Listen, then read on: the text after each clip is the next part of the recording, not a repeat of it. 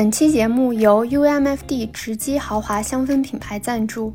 UMFD 的香气从天然植物中获得灵感，探索更有趣、更愉悦的品牌特性。它首发的环境香氛产品，从丰盈的自然芬芳元素中汲取令人愉悦、诱发美好回忆，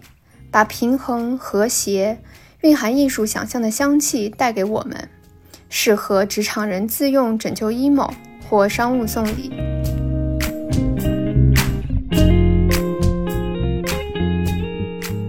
Hello，大家好，欢迎收听新的一期职场药丸，我是主播开一，我是主播令。今天我们邀请到了一位嘉宾，也是我的好朋友贝贝，他现在是一名自由职业者。今天我们这个话题呢，也会围绕自由职业来展开。自由职业实际上，我自己去 Google 了一下，它的英语语言 freelance 要追溯到很久很久以前，中世纪的欧洲了。当时每遇到战争的时候，会临时去雇佣一些雇佣兵，帮助不同的贵族来进行打仗。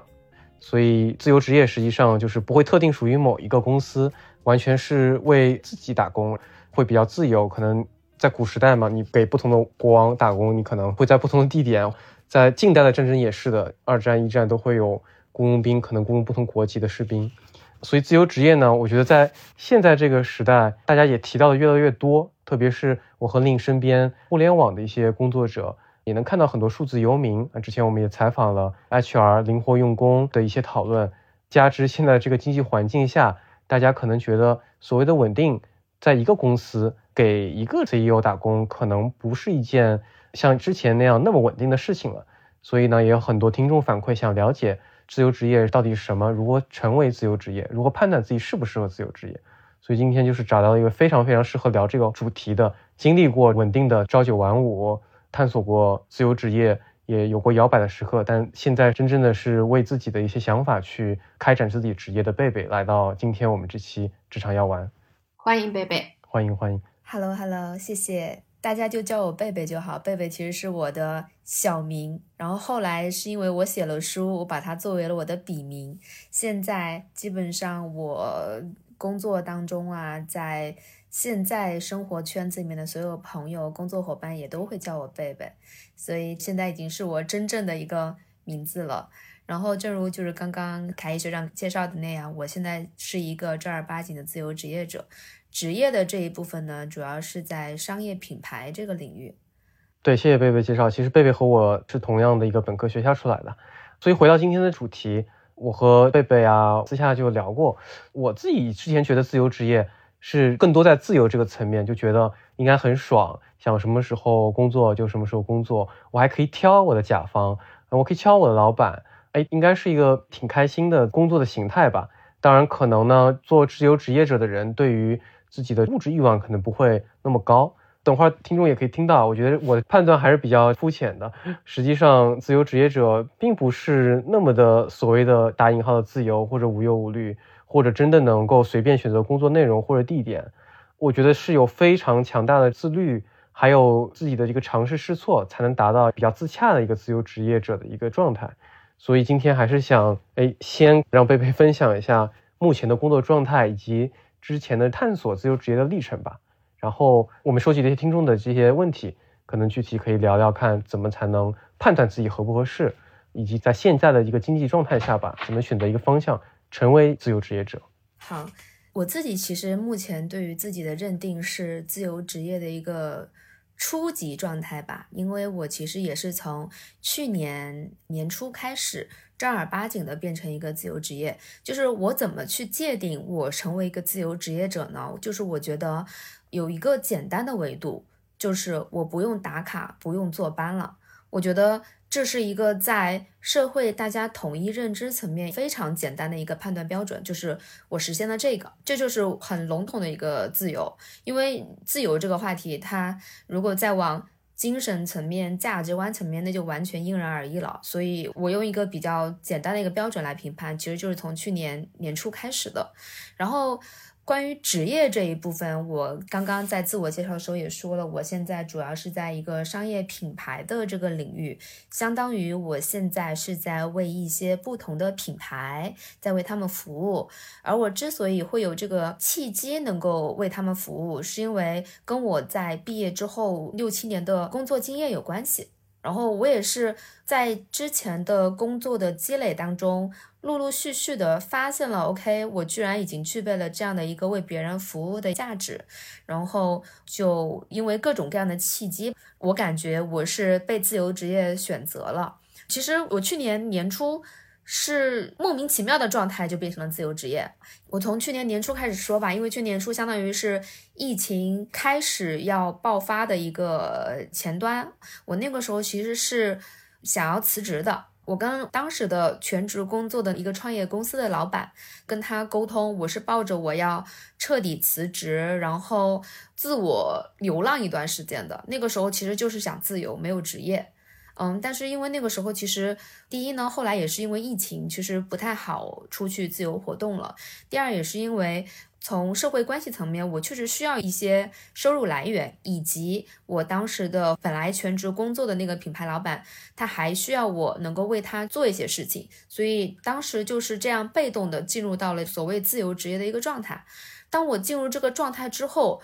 我突然间发现自己全身心的一些个性也好，能力也好，都获得了一个比较好的平衡。再加上一些其他的机缘际遇，然后我又有了一些其他的品牌的服务的工作，所以目前来说，到现在这个阶段已经是一个相对稳定的一个状态。今天我们访谈开始之前，我下午还背着我的电脑、本子、书，跑到一个咖啡馆，因为最近这个季节其实是北京很舒服的时候嘛，我又在一个咖啡馆坐了一下午。我现在相对来说。在职业的部分，其实也挺满满当当的。然后我所选择服务的合作的公司，也都是首先我很认可这个品牌的老板，是我们双向选择。然后我再去为他们去做一些需要我做的事情。然后呢，因为我现在这种相对不用打卡、不用坐班呢，我是在满足了品牌方的一些工作沟通的需求之外。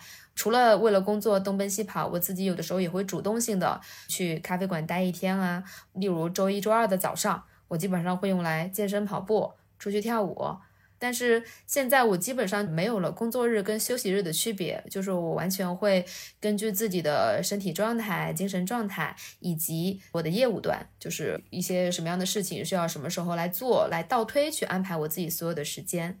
所以这个是我目前。大概的一个工作和生活状态。OK，对我可能想问一下贝贝啊，因为我刚才也说了自己对自由职业、自由这块的理解吧。刚才你也提到了，你定义的自由职业也确实是时间自己可以控制，可以选择自己比较喜欢的合作方。那你能够系统的给大家说说看，是什么样子的一个情况或者一个感觉，才是真正的一个自由职业者呢？能不能定义这里的自由、职业自由的一个概念？嗯，我自己觉得，自由是在我大学的时候自我意识觉醒之后就一直在追求的东西。我真的是大三开始吧，因为一场失恋，第一次出远门去参加比赛，然后出去旅行。因为我在大三以前真的是一个非常传统的教育培养出来的一个乖乖女，就只会死读书的那种女孩子。那个时候真的就只是这样，然后满脑子就只想着谈一段恋爱、结个婚，然后好好生活，单纯的真的就是这样。但是有一些底子，我也是随着自己，就是例如长大，然后到现在，我会发现有一些性格我自己坚持了下来，就是例如我一直都很浪漫啊，很文艺、很浪漫，是我可能从小例如作文就写得好啊，就很文艺、很浪漫啊，这是我一直以来坚持的一个性格。但是自我意识的觉醒，就是从一个乖乖女到。相对有一些开始喜欢冒险，喜欢探索，非常关注自我的开不开心，然后今天哪些方面让我开心，哪些方面让我不开心。后来我毕业之后，先有一个很稳定的工作，有了一个稳定工作，两年之后我就辞职了。我跟我一个很好，也是大三旅行认识的一个很好的朋友，一个女孩，那一年二十四岁吧，然后我就裸辞了，我就跟她一起出去旅行。当背包客，当沙发客。那个时候旅行的时候，我们的状态非常的清晰，我们很自由，但是我们很迷茫。就是我获得了一种很笼统的自由，我不用工作，我不用打卡，我不用做官，甚至我父母都不知道我辞职了，就是一种彻彻底底的自由。但是我们在旅行的过程当中，因为我们有机会就住到陌生人家里嘛，我们当时是去了东南亚，吉隆坡呀这样一些其实呃世界各地的人往来比较密切的一个城市一些国家，然后我们就会在不同的沙发主家里住的时候，我们会采访他们，会跟他们交流。我记得当时我们在吉隆坡的一个沙发主。曾经也是一个百万富翁吧，后来就破产了。他当时是在迪拜，然后他从迪拜破产之后，他就搬到了吉隆坡。那个时候也属于生活一个很低谷的一个状态。然后他当时跟我们聊天的时候，就跟我们说：“年轻人，你之所以这么迷茫，是因为你们太闲了。”哦，就是我们那个时候当背包客旅行啊，然后到处走走停停，看东西，然后交流，但是。他当时给我们的这个解答，其实我至今二十四岁的时候已经六年了，这个我至今记忆深刻。这句话在我后来写书，然后我们办分享会，我们还会遇到很多，例如比我们更年轻的同学们，我们都会把这句话分享出来。刚刚学长有提到自由的定义嘛，就是首先我知道我自己内心当年可能是文艺浪漫导致我想追求自由，我们确实是这么做了。我获得了，我把自己先置身在了一种非常笼统的自由的状态里面，但是依然非常的困顿，非常的茫然，毫无方向。我后来回想起来，我觉得那个时候之所以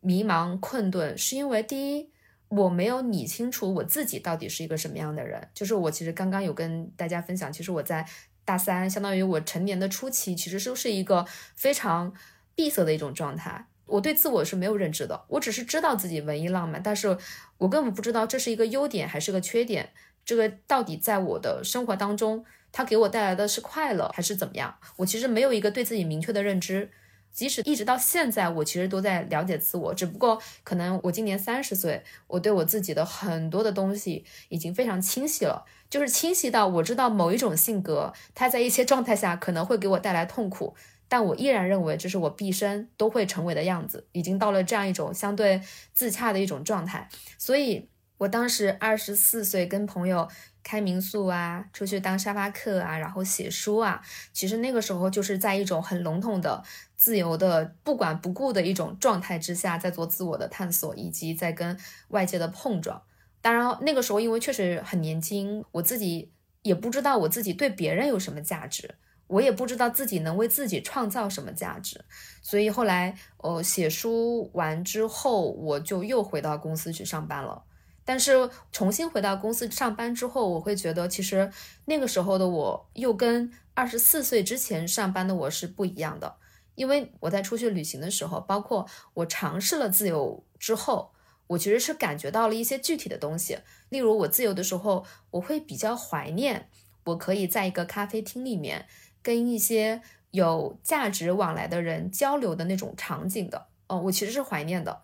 但是我又会非常的珍惜我在自由的那种状态里面自己的那种。勇敢和真诚，就是我很具体、很具体的把我那一段自由的状态当中想要的和不想要的，我全都记住了。所以我带着一点点身上新增的东西，就重新进入到了职业当中吧，也是一个很大的公司，商业地产领域的一个公司。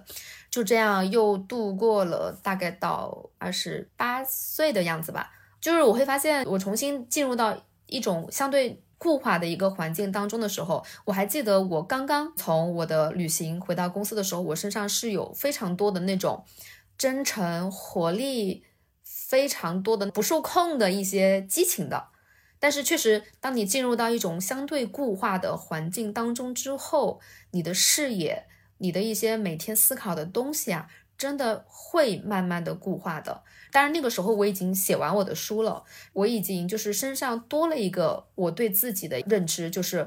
我真的很爱写作。有一个身份，我自己已经非常的笃定了，就是我希望我能从事跟文艺相关的事情，就是写作文字是让我开心的，这一点我非常笃定了。但是后来，就是我重新回到我这个大的公司工作之后，那个时候我心里有一种非常矛盾的一种状态，我始终认为我现在所做的事情。只是一个应付的一个过渡阶段，就是其实我没有那么认可。我只是被迫，我觉得我自己不够成熟，我觉得我需要一份工作，需要一份工资。我其实没有那么认可我后来的工作的价值，所以后来就出现了一种新的痛苦，就是我又想破罐子破摔，彻底辞职了，但是我又没有二十四岁时候那种真的就是无所顾忌的状态了，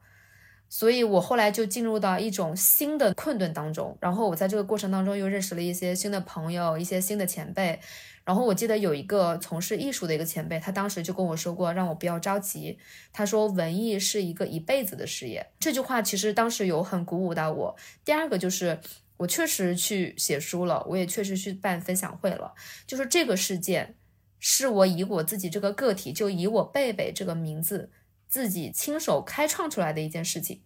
如果是我以前的人生那种可见的路径当中，它不会有写作。出一版一本书这样一个作品出现的，但是我确实做到了，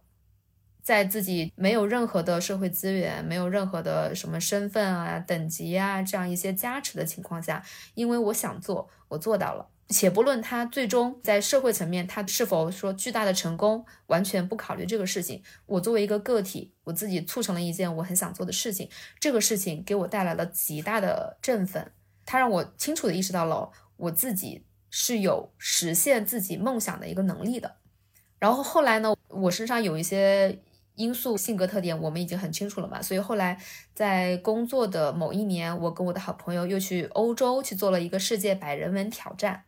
去陌生的街头挤吻，就是邀请陌生人涂上口红，在我们举的那张纸上去留下一句他们想说的话。当时我们去了欧洲十个国家，然后我们当时自己也不会剪视频，就一边旅行一边自学。然后我跟我朋友两个人分工。其实那个时候身上在上路的时候，我们依然还有那种中国女孩那种典型的害羞的，其实是不好意思的。然后我们每一次站在街头的时候，我们两个人还要互相推，我会红牛兑上 whisky 给自己打气，让自己稍微嗨一点去做这个事情。但是这个事情真的。到目前为止，我们当时那个视频至今都是会滋养我们，因为我们真的收获了非常非常多的爱交流的那种开放性。就我们当时会有很多，例如老人、度蜜月的夫妻、小朋友，他们会路过，会看到，会问我们这是真的吗？然后他会过来跟我们交流，问我们为什么这么做。他们怎么看？他们会很认真的留下那句话，会有很多男性，他们会涂上口红，留下那个吻印，然后会很认真的留出他们自己的一些或者浪漫啊，或者批判的一些话。我们且不说他们留下的那些话传递了一些什么样的社会的现象啊，或者一些什么什么东西，就我们两个人在做这件事情的过程当中，我们收获了非常非常多的感动。就是第一，我们践行了我们自己的一些。价值观念，因为我们在第一次旅行，然后包括出书，其实是受到了一些非议的，因为女孩子嘛，然后又是沙发客，我们也有一些网络暴力当时在我们身上，所以我们第二次旅行其实就是想去解答一些一开始的旅行所受到的非议，我们想传递一种 peace and love，就是简而言之可能是 peace and love，当然其实深刻来说不仅仅是这样，然后我们就做到了。这个事情，是在我经历了第一次旅行之后。我的个性，我对我自己越来越清晰，但是我不知道，我希望我再多做一些东西，我希望我跟社会多一些关联的时候再去做的事情。然后那个时候我其实还有工作，但是我通过在工作年假呀以及去争取，然后我们又去做了这个事情。所以，但是这个旅行结束之后，在后面漫长那几年的工作状态之中，确实后头又慢慢的可能会掉落到一种。此刻的这种大公司的机制化的一些东西，其实跟我的个性之间其实会产生一些冲突。对，后来呢，我有一阵子我在大公司工作的最后一年，我其实是有一点抑郁，就是 也不能叫有一点了，已经非常抑郁了，抑郁到我每天晚上要吃好多褪黑素，我都睡不着，暴瘦。我大概就是经历了这样一个阶段，先是工作迷茫，然后辞职去探索。然后有了一些小小的个性的发现，然后我又回来上班。上班的过程中，我还有很多的激情，我又去做了一些探索性的事情。再继续工作过程当中，因为可能时间有一点点久了，这个公司的我可能会觉得我能够学到的东西大概就是这里了。然后我个性跟这个工作机制的一些冲突已经越来越清楚了，所以我就陷入到一种很抑郁的状态当中。但是那个时候呢，我依然没有想到我是要去做自由职业。我那个时候只想自由，我觉得跟现在很多人去谈到自由职业的感觉是一样的。因为听上去，我觉得这故事非常精彩。听上去，可能你在几个点，就是在一个大组织里面工作，反正就觉得不舒服，然后也发现自己的性格特点和对于人生想要做什么价值更高的一些体验，就是做那些偏文艺类的活动啊，对，或者旅行啊等等的。但是可能现在还没有找到一个中间地带，就是做这种事情可以给自己赚钱。或者是产生一些所谓的社会商业价值吧，差不多是这种感觉吗？这个状态？对对，就像我第一次离开公司，其实我是纯旅行了嘛。包括我写书也是一个非常自我的一种状态，我是不以职业为目标去做的一件事儿。然后后来又回到公司呢，其实我依然是一种非常单一的一个思考路径，就是我好像也只能这样，我也不知道变成个体之后我怎么去。为其他人提供价值，那个时候完全没有这样的思路。但是呢，随着我就是旅行，包括我写作，它渐渐的就形成了我一种社生活的这种幸福感的一个自我分析，就是我很关注具体的事情，就是北京的那种通勤啊，包括我是一个很文艺、很浪漫，就是我很关注非常非常具体的一些感触。例如，我可能真的会因为今天阳光很好，我会心情特别好，但是我也会因为。每天的通勤让我非常的崩溃，所以我会发现这种工作这种非常具体的生活状态当中，有很多点跟我自我幸福感的满足有很大的冲突。虽然这个在别人看来有可能只是一件很细微的小事，但这个事情在我身上，因为我对我自己的性格那个时候已经越来越了解了，就是我会发现我已经被这些非常具体的冲突有一点搞崩溃了。我不希望我的人生就是就是这样子的。由这些具体的小小的导火索，我会渐渐的发现，我还有一些很在乎的东西。例如，我很在乎相对的尽兴，因为我渐渐的就会发现，我很珍惜我后来认识的我很重要的朋友，我很珍惜一些交流的场景，我很珍惜今天我们大家情到浓时一起尽兴。例如，今天好朋友好久没见了，三四年没见了，今天来北京找我，我们俩今晚要尽兴的喝场酒。对吧？但是我可能会考虑到，我第二天我要早早的打卡上班，我今晚就不能尽兴。这些东西会带给我很大的遗憾，很大的失落。就是其实都是些很具体的小小的细节，因为那种失落和情绪倒推过来，我会发现，哦，我现在越来越明白，我人生的价值观里面这一二三四五的这个具体的东西我是在乎的，另外一些东西其实没有了也就没有了。所以其实到了工作的末端的时候，我已经很崩溃了。所以那个时候又想着说，我彻底自由吧。当我脑子里面开始想这些事情的时候，生活里面就出现了一些新的变化。那个时候就有一个创业公司的一个品牌的创始人，我跟他是之前因为工作的交集有认识，但是没有什么深入的沟通。然后也不知道为啥，就因为可能当我流露出我想要。自由的一种状态的时候，我可能例如在朋友圈发了一些我出去休假的照片，还是 whatever，不知道一些什么样的奇妙的缘分，然后他就一直邀请我去他的公司。我初期是斩钉截铁的拒绝的，就是那个时候我的规划里面依然只有自由这个事情，只有自由这个事情，我就想着说到了一个节点我就彻底辞职吧，啊，先不想我到底怎么工作。但是后来因为那个品牌老板他非常非常的坚持。我后来就开始顺势去想，我觉得人生有很多时候缘分顺势而为挺重要的。再加上我会觉得，如果我彻底想要自由，我不差这半年一年的时间，因为我之前一直在那种商业地产的领域工作嘛。我其实对于互联网创业公司和互联网品牌创业公司就这几个因素所在的这种团队，其实我很感兴趣的，我很想去看一看。就跟我出去旅行去看一样的，我我进不同的公司，我也是带着这种体验感去的。所以我后来就顺势而为，我就答应了。借着那个契机，我就首先先从我的大体制的央企的公司辞职了，然后我就来到了一个非常扁平高效的一个创业团队。在这个创业团队，我做了很多我在我的职业领域我从来没想过我能做到的事情，包括说夸张，就是工程管理，我都是在 这个工作当中被迫去承担了。然后我发现我居然能做得很好，就是在这个公司的这一段经历，它彻底打破了我对我自己。职业的认知，我没有想到我能做这么多事情，深度的事情、统筹的事情、管理的事情，天呐，我那个时候，因为我以前相当于一直在对我自我的探索，都是偏个性的一些东西的探索，个性啊、情绪啊、文艺的一些探索，我从来没有探索过自己在。职业，因为我对职业的认知其实就是你在社会关系当中为别人提供价值嘛，然后你获得回报。当然，这是我对职业的初步的认知。例如，在艺术家，他们可能是另外一种职业了，那个我就现在还不够格去谈。我觉得我现在对于职业的认知就是我在一场社会关系当中为别人提供了价值。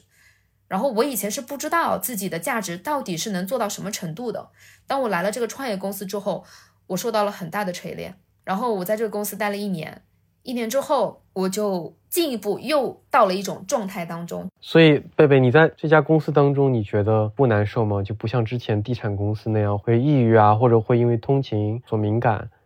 难受啊，对，还是难。我就要说到难受的部分了。对我听上去说，本质上来，你说的感觉比较危险的一种言论，就是说，我们的现代文明，不管是交通，似乎都是便利的嘛，对吧？有交通啊，有车了。你去出差也很容易了，然后还有电话、微信可以随时联系到你，但这些仿佛都把人给圈养起来了，或者让人他的这个流动性都趋于一个统一的规划了，因为可以规划我的城市，对吧？使得大家都去三里屯工作，都去望京工作，都去西二旗，然后居住的地方可能都在其他地方，但如果真正仔细想的话，为什么要这样？就是为什么我要去那个地方工作？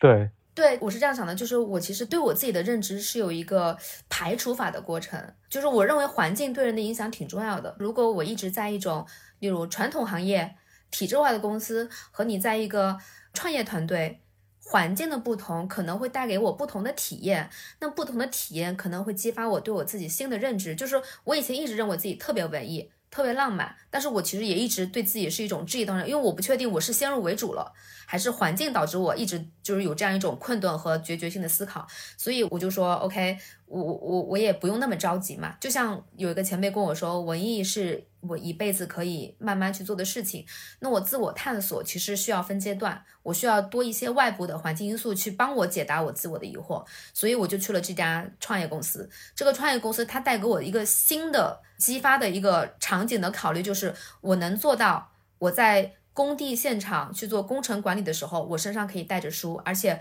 我非常的 peace。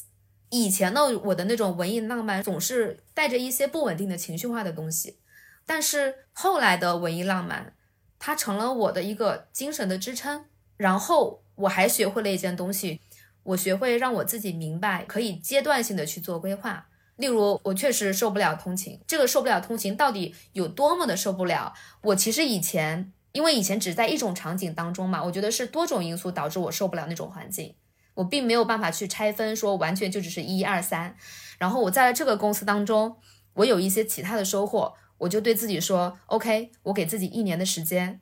我既然选择来到这个状态当中，给自己一年的时间，我去收获我想收获的东西。然后我再看看我还能不能继续待。OK，一年之后我发现不行，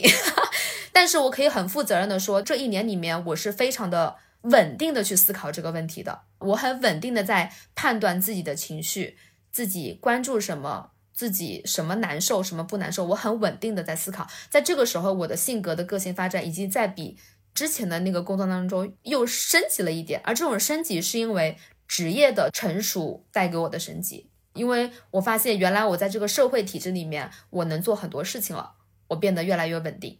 然后我这个时候有职业的稳定之后，我再倒推回来，我要去满足我自己个性性格里面的部分，而因为这种个性性格的部分是更长远的事情，它涉及到我未来理想的生活状态，所以一年之后我就去跟我的创业老板，这个公司的老板去沟通。当时的沟通其实我也是很笃定的，我说我要离职，如果不离职的话，我觉得我要死了。我是当时就是这么说的，嗯。也很直接。我在想，我俩能像何老板这么说吗？这么说是不是也我们也能在大厂自由职业了？我们得刺激一下老板。其实说实话，我刚刚听贝贝的故事听下来，总体就是我觉得他首先是先对自己有一个所谓的定位，就他从感性上先知道他自己喜欢的东西是什么，比如说他提到他自己非常的文艺浪漫，然后在这个过程当中，在现实生活中，他其实做了很多的尝试。一种尝试是出于他自己内心的，比如说我去旅行，然后我去做一些非常大胆的挑战的事情，对。然后在这个过程中，哎，我又探索了一下，说，哎，我自己是个什么样的人，我喜欢什么和我不喜欢什么。然后呢，他又在。真实的，比如说职场的环境当中，一方面磨练了自己，把自己一些非常理性的状态，通过社会的磨练和工作的磨练培养出来了。同时，他在这个过程中又发现说，我确实不喜欢工作当中需要通勤的这种非常禁锢的、不自由的状态。所以，他其实他的内心感性的部分和理性的部分是在不停的交织，然后去找到自己真正是一个什么样的人，以及他真正。认可的价值是什么？所以我觉得这个其实是很鼓励大家。你看国外为什么有很多人他们鼓励去做 gap year，对吧？其实就是希望你有时间去思考或者去探索这个世界，然后再反过来知道到底什么东西是自己喜欢。我觉得我跟开一还没有做出这样的决定，可能是我们被摩擦的还不够狠，或者说我们没有勇气说出自己真正喜欢的是什么。对对，我我觉得令我们俩可能。either 就是我们要不然已经被圈养了，要不然就是我们可能性格方面也是适应这个环境的。我会相信，即使到了两三百年之后，我们的职业环境可能依然是大多数是这种有组织的，我们是一个朝九晚五的，稳定度很高的。我觉得可能大部分从人性角度来说也是适应的，但是真的还是要看对自己的理解吧。像贝贝，我对通勤没有什么 特别的敏感度，我觉得人多啊、挤一挤啊、时间长，我都觉得 OK，就是我没有那么敏感。对，那如果我真的敏感的话，对吧？关键是这个，可能很敏感了之后，下一步听上去就是说，你会发现，就是任何工作都达成不了我我这一点，所以我可能就会只看自由，不看所谓的职业或者事业，直到后面可能有一些契机，发现这两个。还是能够融合的。我我可以在职场上面实现自由，也实现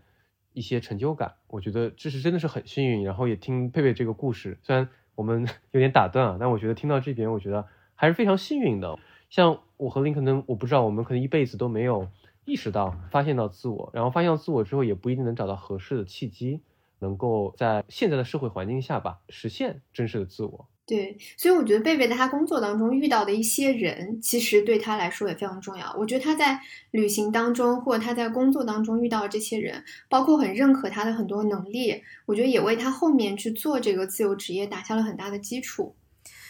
对我自己先说，刚刚对于通勤这个事情，我觉得通勤它是一个很简单的一个导火索。我因为通勤想到的是每日的通勤，因为每日的通勤想到的是我时间的固化的安排。刚刚学长讲的一个事情，其实我很认同啊。我觉得现在自由职业连在一起呢，它是某种生活状态的一个画像。但是其实如果把自由和职业拆开来说，每个人对于自由的追求的点是不一样的。嗯，然后大家对于职业的规划也是不一样的，所以我很荣幸今天来跟两位交流。其实我只是想讲叫做贝贝的人的一个具体的故事。我为什么跟大家会讲这么多我具体的一个路径啊、思考逻辑啊什么的？我只是想讲一个经过我自己自我认知之后的具体的一个故事而已，给大家分享一下。我为什么说我想要？打破自由职业呢？我最开始的一个感知就是，我想要在有阳光的地方工作。我希望我抬头的时候，我希望我能够相对自由的呼吸。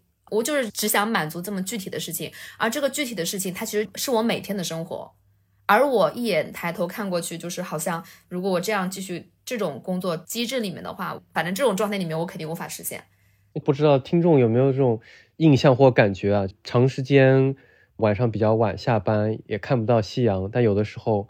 哎，某一天下班早了，然后看到了很美的这个夕阳，还是会被感动到，对吧？很有小幸福感。对，你知道，我有一天，我跟我一个朋友，我给他发消息说：“快抬头看看天，今天夕阳特别美。”他说：“哦，抬头是天花板。”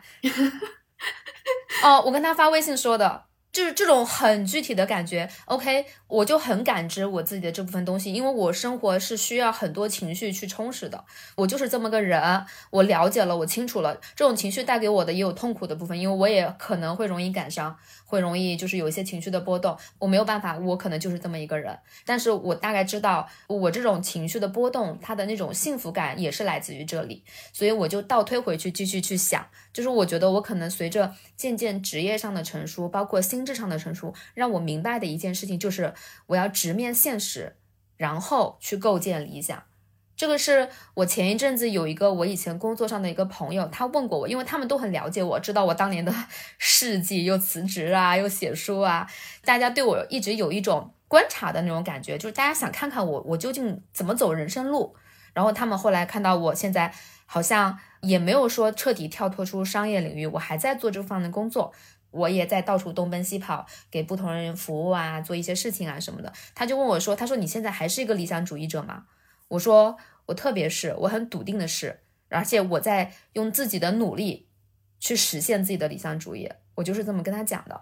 然后我自己觉得，我一直以来也是我性格的一部分，就是我觉得我能够做到的事情，就是我很真诚，我说的是实话。因为等我说那句话的时候，我也二十八岁了。我其实已经是一个很蛮成熟的一个人了，你可能在公司当中也是某一个小部门的小负责人了嘛，所以我当时之所以会说出那句话，是首先我可以笃定的说，我在那段工作当中我是不会这么情绪化的，在整个的工作过程当中，我不会去跟老板每天说，哎呀不行，我要死了，我干不了了，我是不会去说这种话的，因为我很笃定的知道我这段时间我是来干嘛的。当我去说这句话的时候，就是因为我真的已经很难受，而且我是抱着一种。我很坦诚的，我就是准备离职的，所以我用这种坦诚的状态去跟品牌的老板去沟通。同步呢，我主动提出了一种解决方案，就是我可以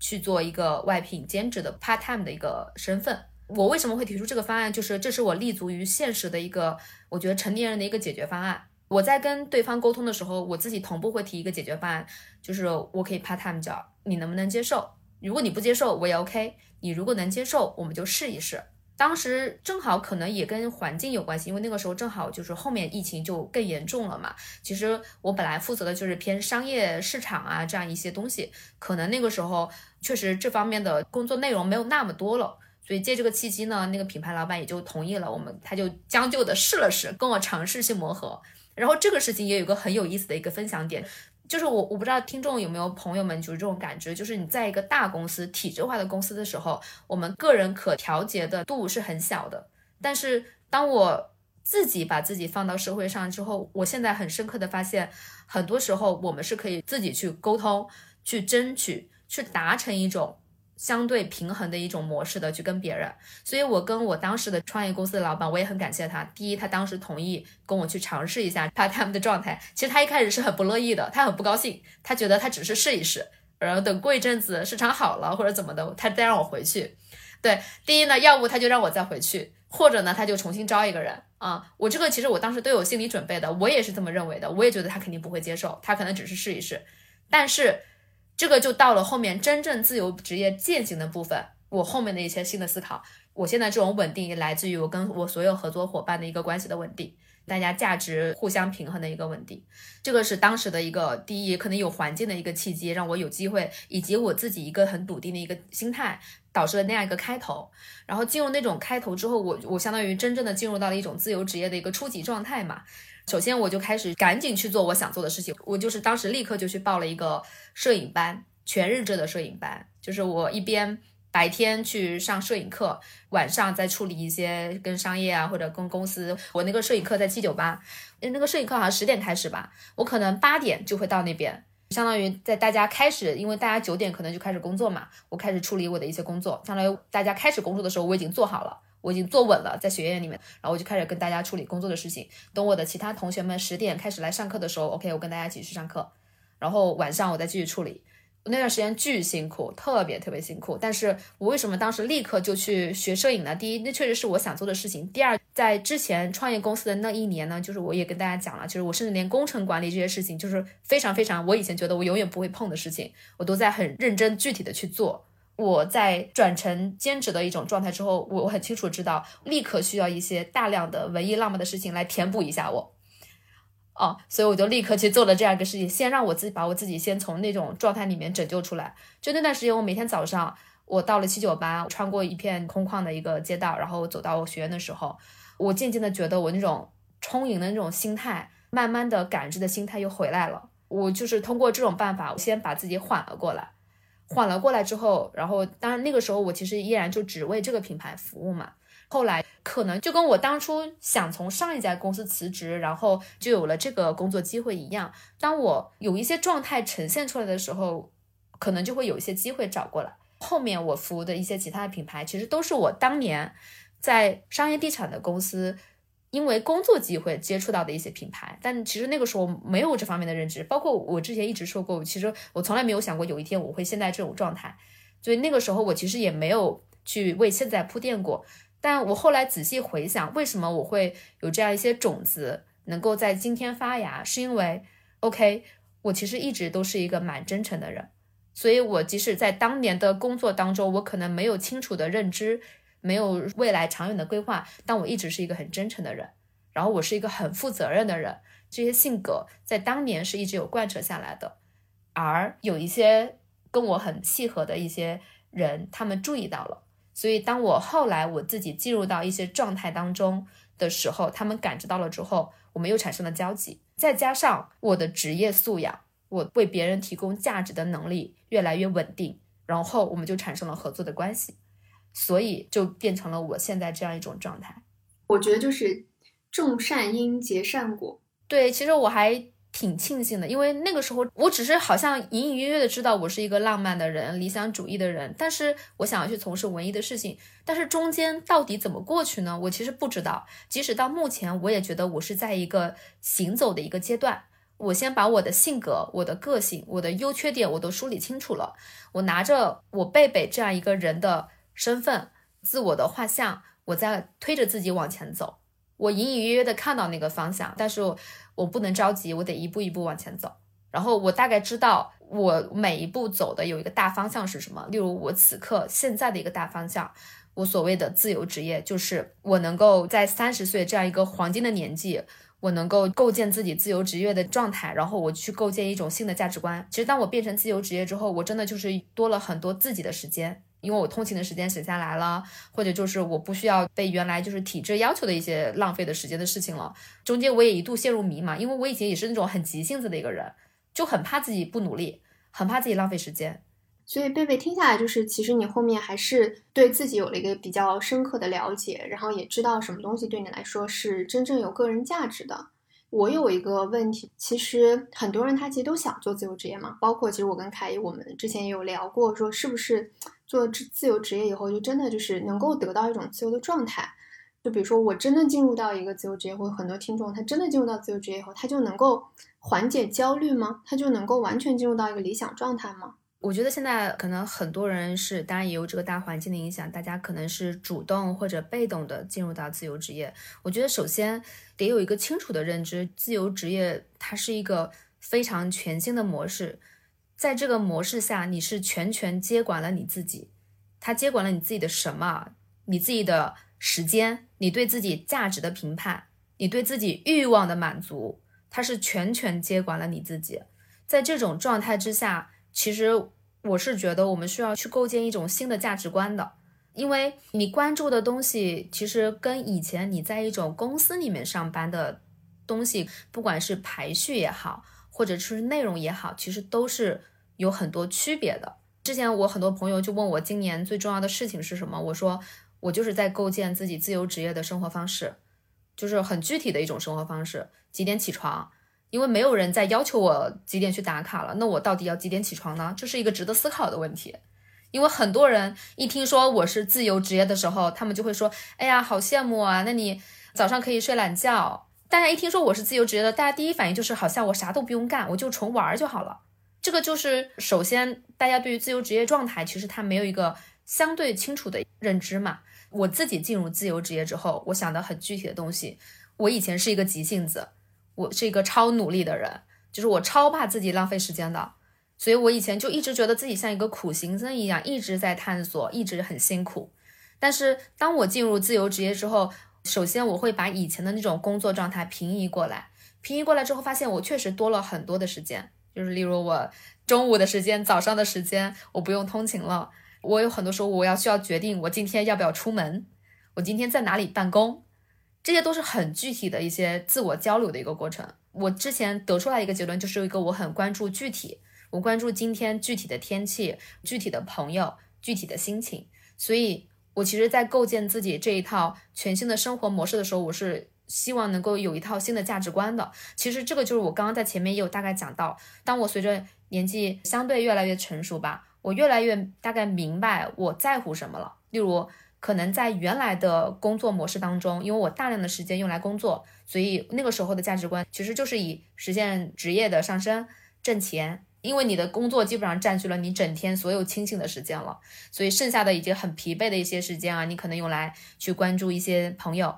可能朋友需要很久才能见一次面，可能再一点点时间去关注家人。在那个时候的价值观里面，跟我现在价值观，我现在是把家人、朋友以及我自己去运动啊这种体验很多很多东西跟我的职业，我是把它并排去排序的，因为这些东西多我非常非常的珍惜和在乎，所以我现在基本上是。把我非常具体的一个生活状态，再用我全新的一个价值观去构建它。在这个构建的过程当中，我就会去思考，例如我今天确实没有那么多工作需要做，我有大把空余的时间，我去做什么呢？我真的会用，例如周一、周二白天的，就是可能是我的那些品牌公司们他们最忙的时候，然后这个时候我的事儿可能没有那么多，或者上午的事情其实没有那么多，我会用整个上午的时间去跑步、去健身、去看书。我是认认真真的把这个时间就是用来干这个事情，而且我会早起去做这些事情，因为它就是我现在生活当中非常非常在乎的部分。然后另外一件事情就是，这个是对于自由的一个比较具体啦，因为但是每个人可能规划的方式不一样。嗯，我觉得这个就是完全就我自己的一个状态。然后就说到职业这部分，当我进入到这种状态之后，我就会去思考，以前为什么老板们希望我全职，因为老板们。他评判给我发工资的一个大前提就是我每天准时打卡上下班，这是我这个人在他这边评判价值很重要的一个组成部分。但是现在我变成自由职业之后，老板不会用这个来评判要不要给我发钱了。我没有了这个东西，那我其实就会更多的去思考，OK，我到底凭什么让人家愿意给我发钱呢？所以这个东西带来的是什么？我真的就是在工作当中会变得非常负责任，我会。去为品牌去想很多很多事情，我会自主的提前去做一些事情。我经常会去在自我身上去推导啊，就是为什么我现在能做成这样，我就会想到，OK，我小时候上学的时候，我经常会预判老师要布置什么作业，我就会自主的把很多作业提前做完，因为我写作业很快的话，我就提前做完。为什么我要提前做完？这样明天老师再布置这个作业的时候，我就有了自己的时间，我可以去看书，我可以去搞一些别的东西，我就会在我身上反复去推导，因为我知道很多东西。不是平白无故出现的嘛？我现在能做到，肯定跟我以前的一些性格，包括自己有意识、无意识培养的一些东西有关系。再加上我的思维可能比以前更具体、更现实了。因为你的职业，你就是在一种很现实的处境当中，你在为别人，因为我也会替别人考虑。现在市场环境没有那么好嘛，大家都在降本增效，我如何能够成为别人？降本增效，且我不在他眼皮子底下还会被选择的人，所以我会为他付出百分之两百的一个努力，然后让他给我百分之一百的信任，我才会成为那个稳定的，就是我不会觉得危险的一种关系，我不会觉得有不安全感的这样一种关系，因为我从现实具体的角度，就是我觉得我是那个能为他做百分之两百事情的人，所以听下来，其实自主性就是很重要。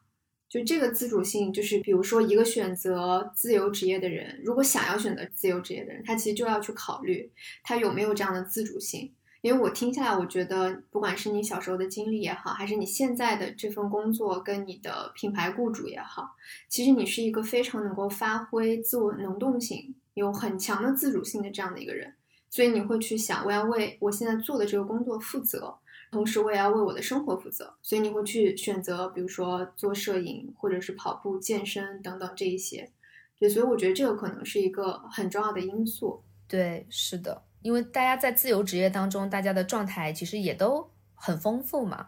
但是我觉得所有自由职业的人有个共同的特点，就是都还是蛮喜欢自己对自己负责的。对，是的。嗯，听下来是必须你得是一个这样的人，不然你可能就是会过得很浑浑噩噩。因为有一些人，他可能被别人或者说公司的 leader 啊也好，还是整个公司的一个大的框架也好，他被这个东西束缚了，然后他是被这样的价值观所控制着。如果说这样的人，他比如说已经习惯了这个，他只是因为想要自由，然后跳出来进入到一个自由的。状态当中的时候，其实他不一定是自由职业最适合的人，因为他有可能会觉得我很空洞、很空虚、很迷茫，不知道每天应该做什么。其实这种人他就其实并不适合做这个，所以我觉得这个也就落到一个非常现实的问题，就是你你是怎么规划你的自由职业的呢？怎么能够把自由职业的一个状态，然后放在一个相对来说很好，然后你自己很满意的状态？嗯，其实它也是一点一点去构建，然后去填补。一点一点去看，我在比较具体一点的解法，就是我自己分析我在不同的事情上花多长的时间，我会去拆解我自己喜欢的行动路径。例如，我真的很喜欢在外面游游逛逛，脑子一热我就想去健个身，我就想去找个咖啡厅坐一会儿，所以。你就会看到现在的我，就是出门穿的都很休闲，然后我会背一个大包。我已经很久没有办法像女孩子一样背那种精精巧巧的小包包了。小包，对，因为因为我必须带着我的电脑、我的书。我又要带电脑，又要带书。带电脑呢，就是因为这是别人的工作时间嘛，我可能随时需要去处理一些工作。但是我又要带书，是因为假如今天没有工作的时候，我又想看会儿书。我状态很好的时候，我希望能看会儿书，所以就导致我每天都会背着很多的东西，然后再加上。我又希望我可能跑到一个很舒服的一个咖啡馆，或者就是我想着说今天先去跳一会儿舞，跳完舞之后在楼下就找个咖啡馆顺势办会儿工，我就会发现，OK，我喜欢这样规划我的生活和时间，我就找到了一些自己在身上沉淀出来的状态，它就让我能够非常平衡和自如的安排我的时间。在这个时间不断的分配当中，我就一直在不断的体验嘛。例如，我到底是喜欢出去还是喜欢在家，我就会渐渐的把我现在的这种生活状态就会比较平衡。就是我不太会出现，例如我在体验生活，我在娱乐，我就耽误了工作。我不太会出现因为自由而耽误职业的这种状态，所以我就会比较平衡。另外就是我可能也确实是觉得我现在三十岁嘛，我觉得是一个非常黄金的。时代，我觉得三十到四十，当然四十之后我我不好说，因为我还没有到那个年纪，嗯，我只能说三十到四十这个黄金时候，我现在获得了一点点相对的时间自由，是一种特别特别大的特权。我其实很珍惜我现在的状态，所以我现在就是把我自己所有的能量、我的情绪和我那一点点小小的那种思考能力。还有我自己一直很珍惜的那种执行力，我把它们结合在一起，我基本上是把我所有的这方面的特点，我都会发挥到最大。我其实对于物质，对于事业，我没有一个很具体的一个欲望，就是说，OK，我将来要挣多少多少钱，或者就是我必须要搞一个什么样的庞大的事业，我没有一个具体的规划。我比较有信心的事情就是，我是一个很 nice 的一个人，我是一个在这些方面都已经努力做到最好的人。我也结交了一些很好的朋友，我相信这些所有的一些因素，同时我有脚踏实地的时候，它是能真正推着我走向一个方向的。我就蛮期待我走到那个方向，看看自己会是什么样子的。我最大的一个感受就是关注具体的自己和具体身边的事物，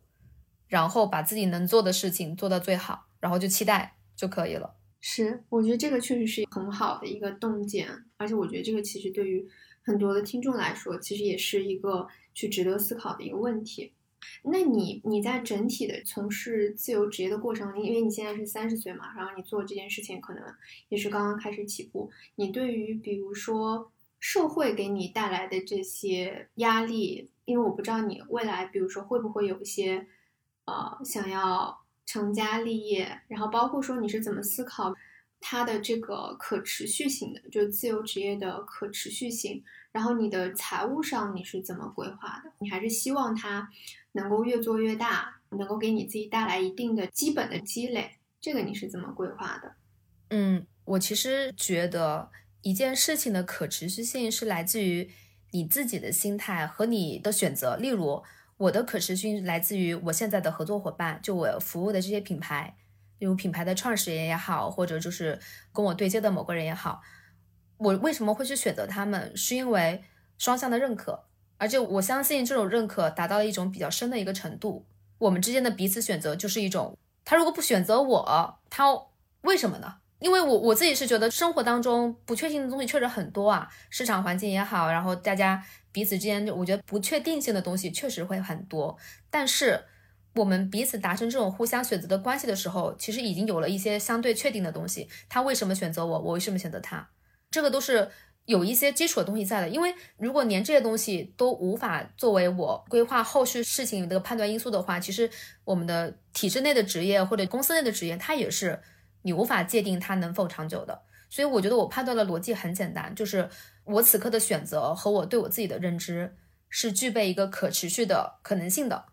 那我就继续认真的去做就好了。然后你刚刚说到那个，确实我最近也认识了一些新的，不能叫朋友吧，不同行业的人，确实大家对于我现在这种自由职业，有些人是持观望，然后也有一些人是蛮否定的，我觉得很正常。我真的是觉得每个人都活在自己的具体的语境当中，这种语境就是我怎么能跟他形容说，我今天这个点在外面走路我很开心，我怎么能跟他形容说，我我跟另外一个合作伙伴我们之间的彼此的真诚和信任达到了一种什么样的程度呢？其实我无法描述的，我真的是在做具体的事件、具体的努力、具体的对白，就是我跟别人的沟通。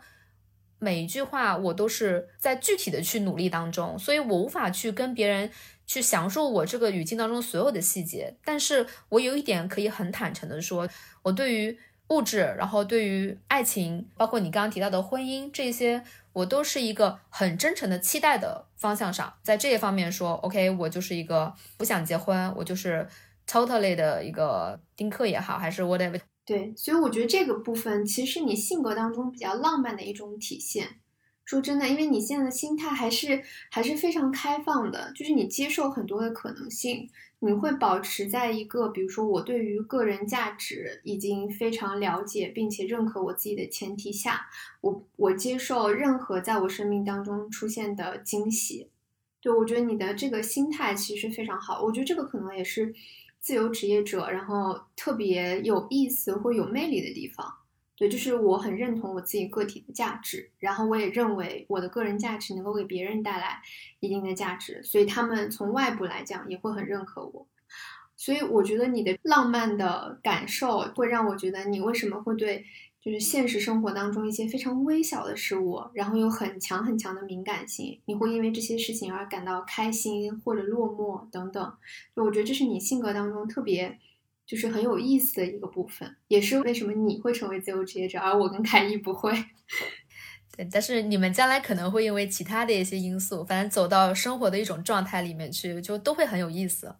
是的，是的，所以我觉得本畅还是要保持一个开放的心态去对待生活。对我，我确实会觉得，就是我刚刚说的嘛，每个人活在自己具体的语境当中，我们可能在看同一个风景，在听同一个故事的时候，感受是不一样的。其实我是一个性格非常好的一个人，我有的时候会遇见一些，例如我现在这种状态，其实有些人可能不认可，他们可能会来教育我，就跟我当年旅行可能会遇到一些评判也好，我现在对于种种的不同的交流，我其实都非常的开放，我我觉得我能理解。对方也许不能理解我，但是我能理解对方，因为我觉得大家就是不同。我当时在旅行的时候，我也有很强的这种感受，就是人跟人之间的不同是超出我们的想象的。所以，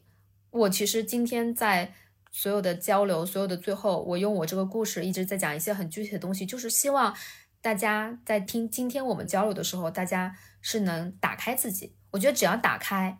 他能听到我们今天交流的东西。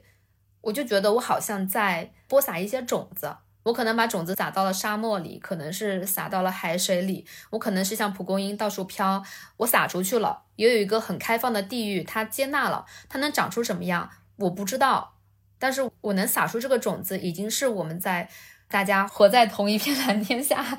很好的一个关联了。以前年轻的时候，大家都会更自我嘛，更自我的时候，就是总是要讨论出一个高下，总会觉得就是。非此即彼，非黑即白。我现在完全不这样，我也没有觉得就是一定所有人都非得是自由职业。我也不知道，例如再过两年、三年，或者就是一年之后，我可能又在哪里了。其实我自己都不确定的。我只是在努力的往一个方向上去走。但是我现在愿意这么去说的原因，是因为我讲的都是很真实、很具体的事件，我没有讲一些道德观念或者很具体的价值观念。我只是想说，我为什么这么做，我做了些什么。这个世界上最永恒的东西其实就是真实，啊，因为真实是非常具体的存在的一个东西，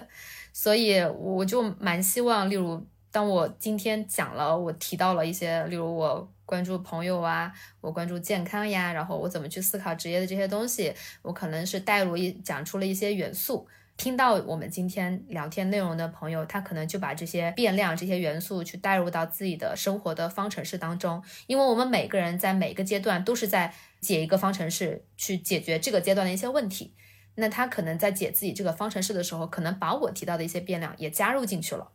加入进去之后，可能最后得出的结论跟他以前的那个答案没有什么区别，没关系，但他至少是开放的，我觉得就已经很好了。是的，对，我觉得如果要是我们今天的这期播客，然后播出去以后，让某一些听众听到了，并且能够共情到自己身上，或者说哪怕听到了贝贝的故事，感受到说我也应该有同样的勇气，或者贝贝的经历真的是鼓舞了我，然后做出了一些。对于自己来说，真正属于自己的人生选择，那我觉得其实我们这期节目就是非常成功的。就像你很多年以前你说你在那家地产公司工作的时候，你其实并没有想到当时结交的一些人脉或者是一起工作过的人，会成为你后来的一些客户，或者说是后来的一些人脉，然后能够帮到你。其实一样的，对我觉得就是种善因，然后结善果吧。今天这期播客主要的目的其实也是这个，是。讲一个故事吧，贝贝的故事。嗯，对，是。那我们今天这一期和贝贝的分享就到这里，非常感谢贝贝，然后今天跟我们分享了贝贝的故事，也欢迎对这一期节目非常感兴趣的朋友，然后在我们的播客下面给我们留言，并且提出你对。自由职业的一些问题，然后我们也会在我们的听友群当中去把这个问题传达给贝贝。如果有朋友希望有更多的问题的话，我们也可以邀请贝贝再回来做一个下一期的一个节目。感谢贝贝今天来参加我们的节目。好的，对。然后刚才贝贝，你其实你也提到说，其实你自己呃有在写书嘛？你可不可以也跟我们的听众分享一下你的这本书叫什么？可能很多人也非常想要了解。贝贝是个什么样的人，以及他的故事，然后他就可以去读这本书。嗯，我那本书叫《两个人和全世界》，取自泰戈尔的一句话。那句话是这么说的：就所谓爱情，两个人就是全世界；而友情呢，则是两个人和全世界。因为当时那本书是我二十四岁的时候，跟我那个很好的一个朋友，我们一起出去旅行，一起自我探索的故事的一个记录。曾经会觉得二十四岁自己真的。还蛮幼稚的，因为有很多不成熟的地方，我会觉得 OK，我将来是不是有可能不太好意思回头去翻看自己写过的东西？但事实上，就是当我走到三十岁的今天，我依然还是确实有一点，我不能叫自恋，就是我自己真的还是会经常去翻看自己以前的写的东西，或者我自己的朋友圈也好，或者我自己当年录制的一些各种旅行记录的视频也好。其实就像我刚刚说，我们今天的交流是。我在把一些具体的真实的故事讲给大家听一样，站在三十岁的我，其实也很想再回头去看一看自己二十四岁的那种真实的故事，因为它也一直在滋养我。所以，如果有听众朋友去看了我那个时候的书呢，就当是在跟二十四岁的贝贝在交流就好了。